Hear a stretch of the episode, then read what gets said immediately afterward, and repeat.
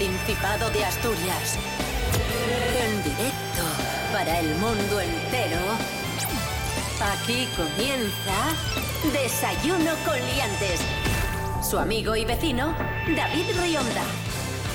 Buenísimos días, Asturias. Hoy es martes 25 de julio de 2023, son las 10 y media de la mañana. Estamos en Desayuno Coliantes, en RPA, la radio autonómica de Asturias. Saludamos a Pablo BH, monologuista leonés. Buenos días, Pablo. Buenos días, ¿allí no es festivo?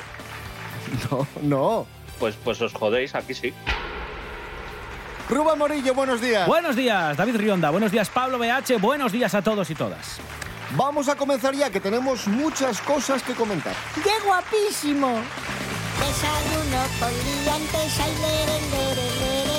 Desayuno con liantes, ay, lere, lere, lere. Desayuno con liantes, ay, lere, lere, lere. Desayuno con liantes, ay, lere, lere.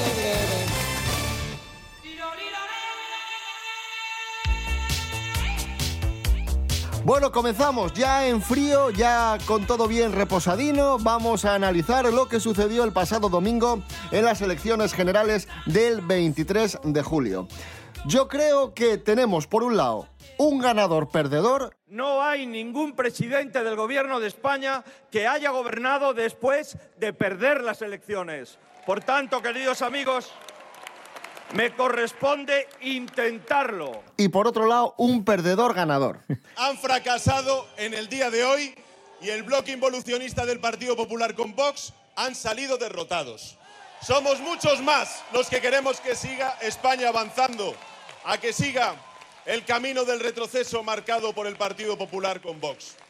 Porque llevábamos unos cuantos días, unas cuantas semanas contando con las encuestas y contando con que el PP iba a arrasar y además iba a arrasar unido a Vox. Y lo que nos encontramos el domingo es que el PP ganó, pero con una victoria muy raquítica que no le va a permitir a priori gobernar y con un Pedro Sánchez que resistió contra todo pronóstico y que tiene en la mano, no lo tiene fácil, pero tiene en la mano formar gobierno. ¿Cómo lo veis? Pero tengo la sensación de que vamos a volver a votar, ¿eh? Que yo el sistema este de pactos y acuerdos y todo esto, me da la sensación que en noviembre nos volvemos a ver en la SUR. Yo no lo veo tan claro, ¿eh? Eh, eh, aquí está la gracia. Yo no lo veo tan Que claro. no estáis de acuerdo. De hecho, yo creo que es la disyuntiva que tiene ahora todo el mundo. ¿Qué puede pasar? Pues por un lado, sí, si llegan a los pactos, a ver qué piden los partidos que son llave de gobierno, se podría dar pues un gobierno parecido al que tenemos actualmente. Y la otra parte es lo que plantea Pablo, que no se pongan de acuerdo porque haya gente que tensione un poco más la cuerda de lo que debiera, sin ser conscientes un poco de la situación eh, que sería completamente diferente si hubiesen tenido un resultado un poco mejor el bloque de la derecha. Y ahí está la clave. Me pareció muy sintomático en el balcón de Génova ver las caras de, de los ganadores, que, que a fin de cuentas fueron los ganadores de las elecciones. Unas caras un poco largas, contentos, pero no tanto, y ver a Pedro Sánchez eufórico, porque yo creo que al final él cumplió su objetivo, que era, que era resistir. Él no contaba con ganar, y no nos engañemos, los medios de comunicación afines a la derecha en este país le han hecho la campaña muy claramente a Sí. a Alberto Núñez Feijó. De ahí viene la euforia, yo creo. O Claro. sea, pensemos que horas antes de eh, conocer el resultado del, del escrutinio, las encuestas seguían marcando que el Partido Popular iba a conseguir prácticamente, no la mayoría. 155, no la mayoría 150. absoluta, sí una mayoría muy holgada y que puntualmente Vox le podría llegar para llegar a le podría ayudar para llegar a la mayoría absoluta. Yo desde aquí abro la, la encuesta que siempre abro pero que nunca se hace a los oyentes es ¿pensáis que van a formar gobierno o que volvemos a las elecciones o que Yo- volvemos a votar? Yo me voy a mojar, yo creo que va a haber gobierno. Va a haber gobierno de Pedro Sánchez y Consumar y, y los independentistas. Yo opino lo mismo, porque creo que una segunda repetición de elecciones Ojo, de perdón, no gobierno, que aquí la gente se confunde. investidura. Investidura. que luego la gente se confunde, dice, gobierna con Bildu, gobierna No, no, con... no. No, no. Van a votar a favor de la investidura y va a gobernar Pedro Sánchez con Sumar. Yo- que, lo- yo que luego la gente se, se confunde. Dice, gobierna Pedro Sánchez con, con Bildu. No, mentira. Yo estoy de acuerdo porque, primero, si volvemos a elecciones, yo creo que al PSOE le pasaría factura, la gente está cansada. Eh, hay que pensar que este año podríamos llegar a votar hasta tres veces, o sea que yo creo que eso a la Ya, gente le cansa mucho. Y luego, insisto, los partidos llave tampoco pueden exigir muchísimo y saben que la posición que tienen con el PSOE no sería la misma que tendrían con un gobierno de derechas. A ver qué es lo que pasa, a ver cómo quedan los pactos. Vamos con el pactómetro de Antonio Parque de Ferrera. Buenas, pastor. Vamos allá con los pactos que se abren ya reposados y analizados los datos del pasado domingo. Ojo, pastor, porque el PSOE podría sumar a sumar y tendría de su lado a la Asociación de Quiroprácticos y Expertos en Lumbalgia para llegar a los 174 escaños. Esta es la opción más factible de gobierno, pastor. Por su lado, Sumar lo intentaría con la Fundación de Analistas de Datos y Expertos en Hojas de Cálculo y poder llegar a 60 escaños si es que a Yoli le dan los datos. Pastor, vamos con el Partido Popular que podría sumar a sus 136 escaños los escaños que le debe Michavila y GAT3 de las encuestas y así llegar a 457 escaños. Por su lado, Vox podría aliarse con cualquiera, pero ojo, porque podría obtener aún menos escaños de los que obtuvo el domingo. Y finalmente, Pastor, el resto de partidos podría unirse en una suerte de coalición interplanetaria que expondrían sus intenciones en el edificio del Senado de la ciudad galáctica de Coruscant junto a la reina Padme Amidala y negando a Palpatine sus intenciones de continuar el mal. Pastor, estos son los datos, Pastor. Más periodismo, más corrupción, más datos, más mentiras. Gracias, Antonio Parque de Ferrera. Esto es Desayuno Coliantes en RPA, la radio autonómica de Asturias. Hoy es martes 25 de julio de 2023. Ole, ole, ole, ole.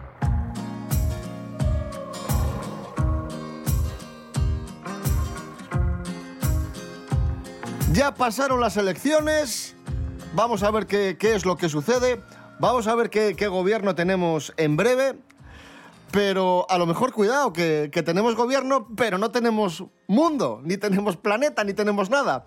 Porque Joder. hay un vidente, un- una especie de nuevo Nostradamus, que ha, que ha predicho el fin del mundo. Eh, Pedro Piqueras, buenos días. Buenos días. ¿Cómo se llama este, este hombre? Este señor se llama Craig Hamilton Parker, se le llama el nuevo Nostradamus y ha predicho cosas como pues el COVID, una pandemia mundial que ha afectado al globo terráqueo. También predijo la muerte de Isabel II, así que sus más de 130.000 seguidores en redes sociales, en concreto en la infecta YouTube, le siguen fielmente y creen, bueno, pues que este señor tiene la verdad en su mano.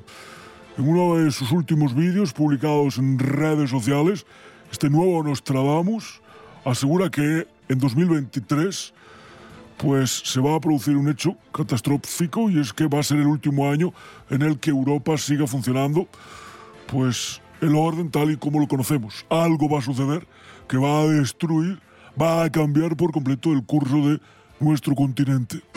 ¿Qué tal le cae este señor Craig Hamilton Parker? El, Bien. El, el hombre que dice que va, se va a acabar el mundo. Bien, si acierta. Si sus augurios Bueno, son ciertos y se acaba la vida en la Tierra, será uno de mis mejores amigos. Le querré toda la vida. ya, pero, pero es británico este señor, o sea, no, un- un- unos, unas personas que no saben utilizar un balcón, no sé yo si están preparadas para decir el fin del mundo, aunque son muy catastróficos ellos también, ¿eh? Pedro Piqueras, gracias. Buenos días.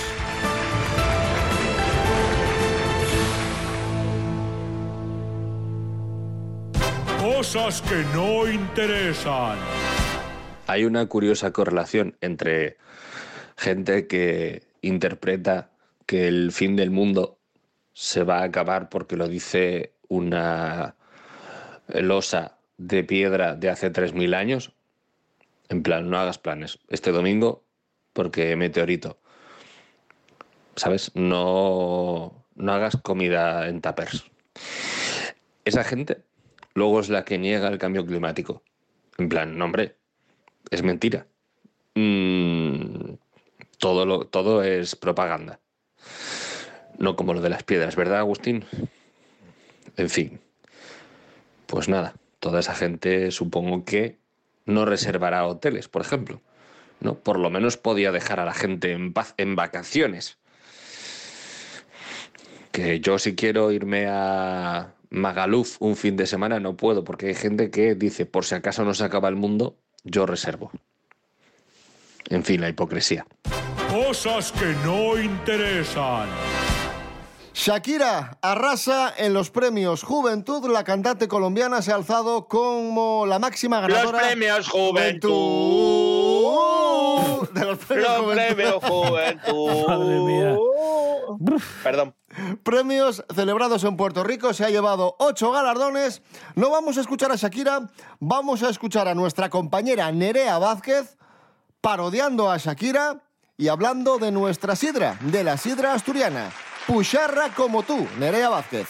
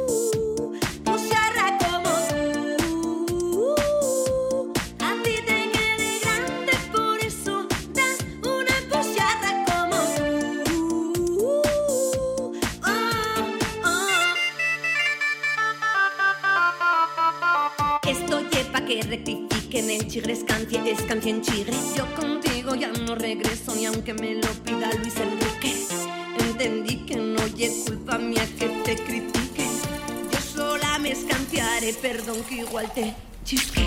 Me pusiste la botella en la mesa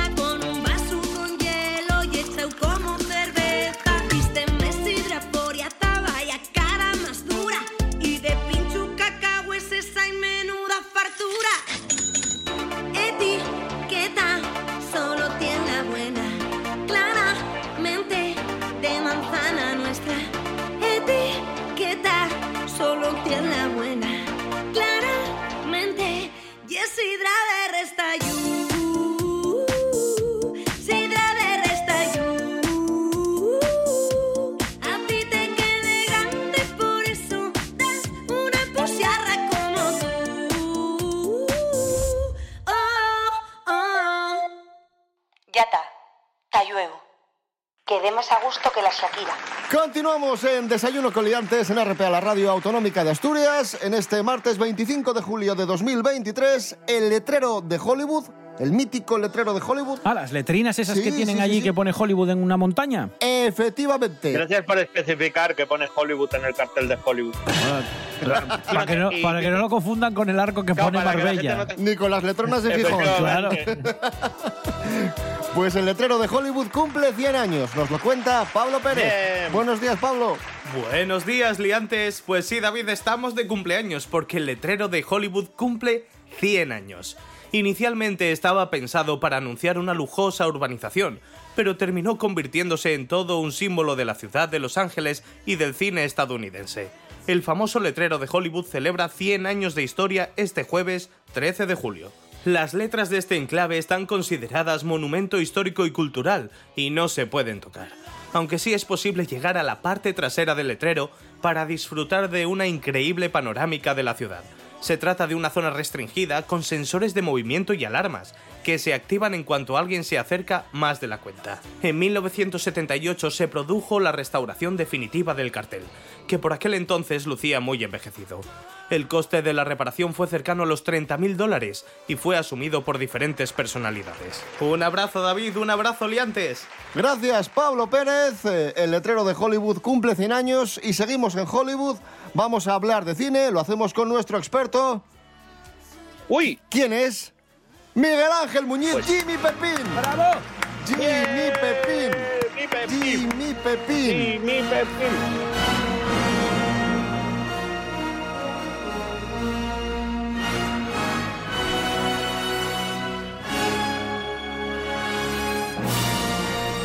Nos vamos al año 1986, remake de una película de los años 50, Invasores de Marte.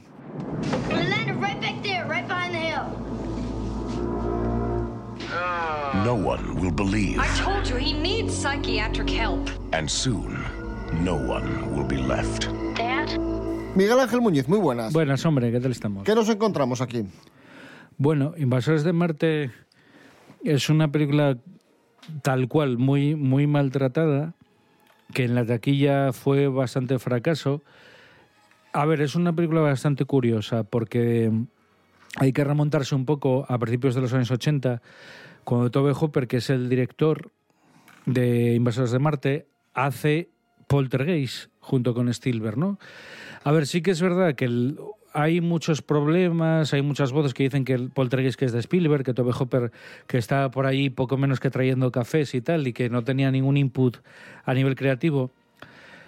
Sí que es verdad que es un producto Poltergeist muy Spielberg, pero claro, hay ciertos elementos que luego se repiten en otras películas de Tobe Hopper, unos años después en, en Fuerza Vital, en el año 85, y al año siguiente en Invasores de Marte. Hay una premisa eh, muy similar, ¿no? En este caso, un niño que vive en su casa con sus padres y que es testigo de una invasión de unos marcianos, ¿no? Como el título bien explicita. Y el aspecto de la casa, ciertas interpretaciones, eh, incluso ciertos actores, ciertos movimientos de cámara, re- recuerdan, recuerdan muchísimo a Poltergeist. Y yo creo que es un poco el... Invasores de Marte es el tono el tono con el que Tobe Hopper hubiera hecho Poltergeist de traer total libertad, ¿no? Hay puntos coincidentes, pero desde luego lo que demuestra es que Tobe Hopper podría haber, no sé si la hizo o no, pero podría haberla hecho. Viendo Invasores de Marte, podría haber hecho Poltergeist sin ningún problema. Es una película que al ser un remake de una de los años 50, bastante importante, un clásico del, del cine de ciencia ficción de los 50, tiene un problema para muchos que es que se pega mucho al material original. Es decir, la película es muy arcaica, pero a propósito, ¿no? Es una película que tiene una vocación muy eh, de, ser una, una película como de los 50, eh, con una tecnología bastante, lo que te digo, muy a la antigua, una dirección en muchas partes también muy a la antigua, las interpretaciones, todo recuerda más a una película del año 57 o 56, más que de una de 30 años después. Yo creo que eso no les gustó a muchos. Claro, no, pero esto, joder, a ver, ¿para qué haces esto? No, ¿para qué hace Tobe Hopper un remake de una película de los 50 que es muy similar? La única diferencia, pues, serán los colores y, poco más, ¿no? Y, bueno, quizá, pues, ciert- ciertos aspectos técnicos. Pero yo creo que eso es una virtud, porque al final las películas de, de gente como Spielberg, que estaba haciendo en esa época, como esas de Indiana Jones, también retrotraen a un cine de aventuras más arcaico, más de los años 50 o 60. Es verdad que técnicamente están más sofisticadas, pero también trae ese cine como de décadas anteriores, ¿no? Esa sensación de, de cuento infantil, de aventuras y demás. Y en ese sentido, ya te digo, Invasores de Marte creo que es una película muy entrañable, que tiene, bueno, muchos buenos mimbres, ¿no? Son los guionistas también de, bueno, uno de los guionistas de Alien, Dan O'Bannon.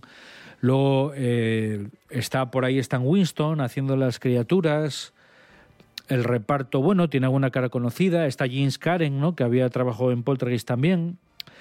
Y yo creo que la película creo que gana con el tiempo. Es decir, vista ahora, ves todos los valores que tenía, tanto artísticos como técnicos, ¿eh? que tenía el cine de esas décadas, no necesariamente el cine de, de serie A, no el de Hollywood de serie A, ¿no? ni el Spielberg ni el Lucas, sino en este caso el de la Canon, unos escalones por debajo en cuanto a, producción, en que bueno, costó como unos 12 millones de dólares, que bueno, no estaba mal pero ves como todo ese encanto artesanal, esa ingenuidad y luego visualmente la pericia que tenía aquella gente para crear momentos terroríficos, para desarrollar la historia a medio camino entre un cuento una pesadilla a veces, ¿no? Y por eso rescatamos películas como Invasores de Marte del año 86, que, que dura hora 45, que te retrotrae, te retrotrae a tu infancia y que ves maquetinas y, y un cine que ya no se hace. Miguel Ángel Muñiz, gracias. Venga, chao.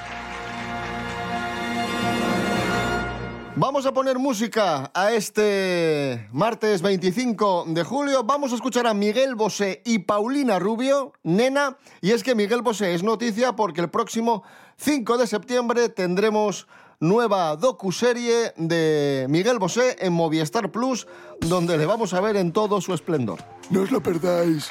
Miguel Bosé y, Miguel Bosé y Paulina Rubio, nena.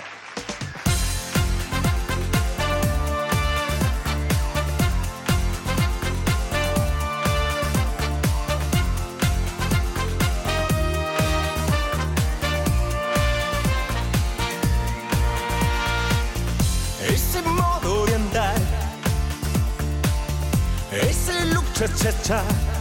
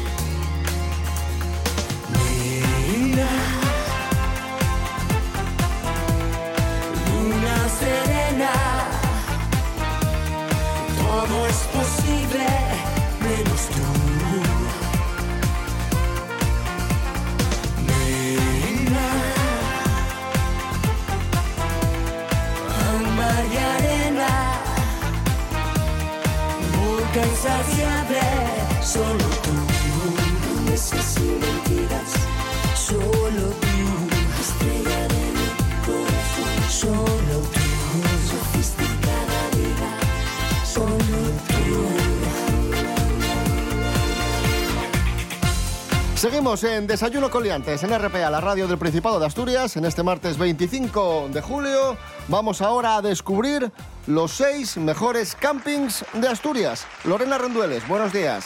Buenos días, liantes. Si aún no tenéis planes para este verano, os propongo una manera de convivir con la naturaleza asturiana, desde la costa hasta la montaña. Se trata de los fantásticos campings del Principado de Asturias, una alternativa diferente para los que buscan retiro y descanso ubicados en los mejores enclaves. Esta es la clasificación según distintos rankings y distinciones hechas por la Federación Española de Campings.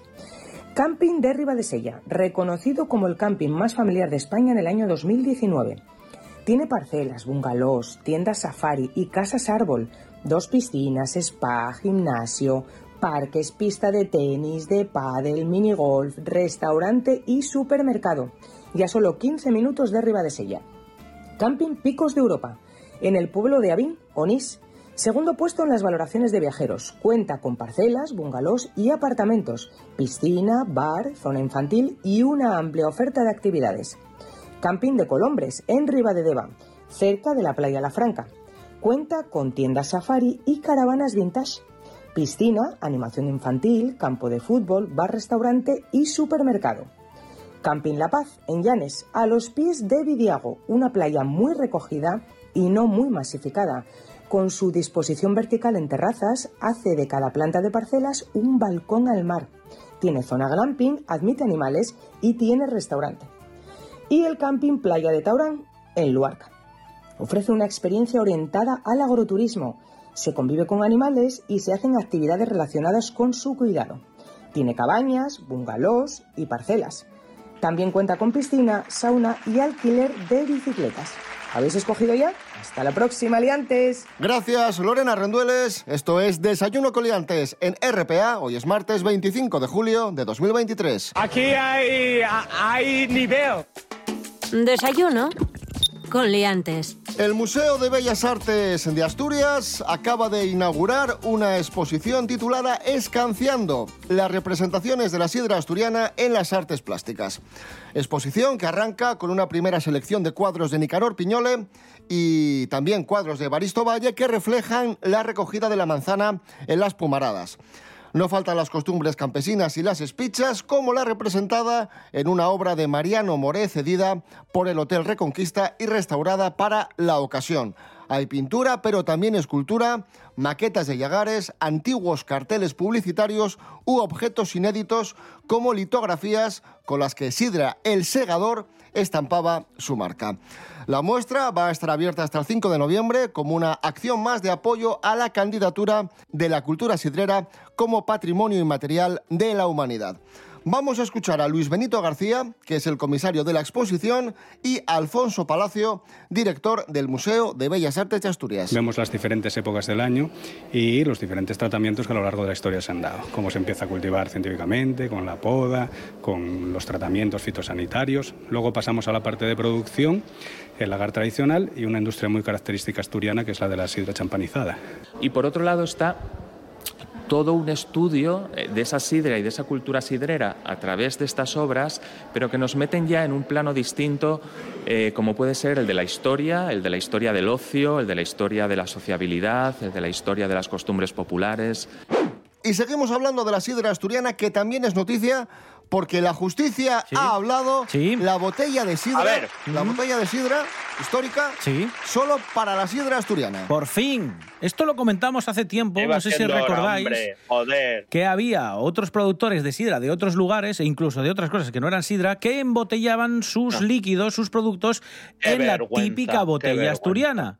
La típica botella asturiana que. Molde se de llama hierro, la- molde hierro, la- eso es. la botella verde de la sidra verde de de toda, toda la la vida, vida. que tiene esa forma tan Vale, característica. la, la botella de sidra. Exacto. Bueno, pues la botella de sidra que se llama molde de hierro está registrada, tiene una patente, su diseño. Si recordáis, hubo unos pleitos, de hecho ha habido un montón de ellos, y el Tribunal Supremo ya ha dado la razón a la Asociación de la Sidra Asturiana y dicta que la botella, esta de la que hablamos, molde de hierro, solo se puede utilizar, solo, solo, solo, solo, para envasar sidra natural elaborada a ¿vale?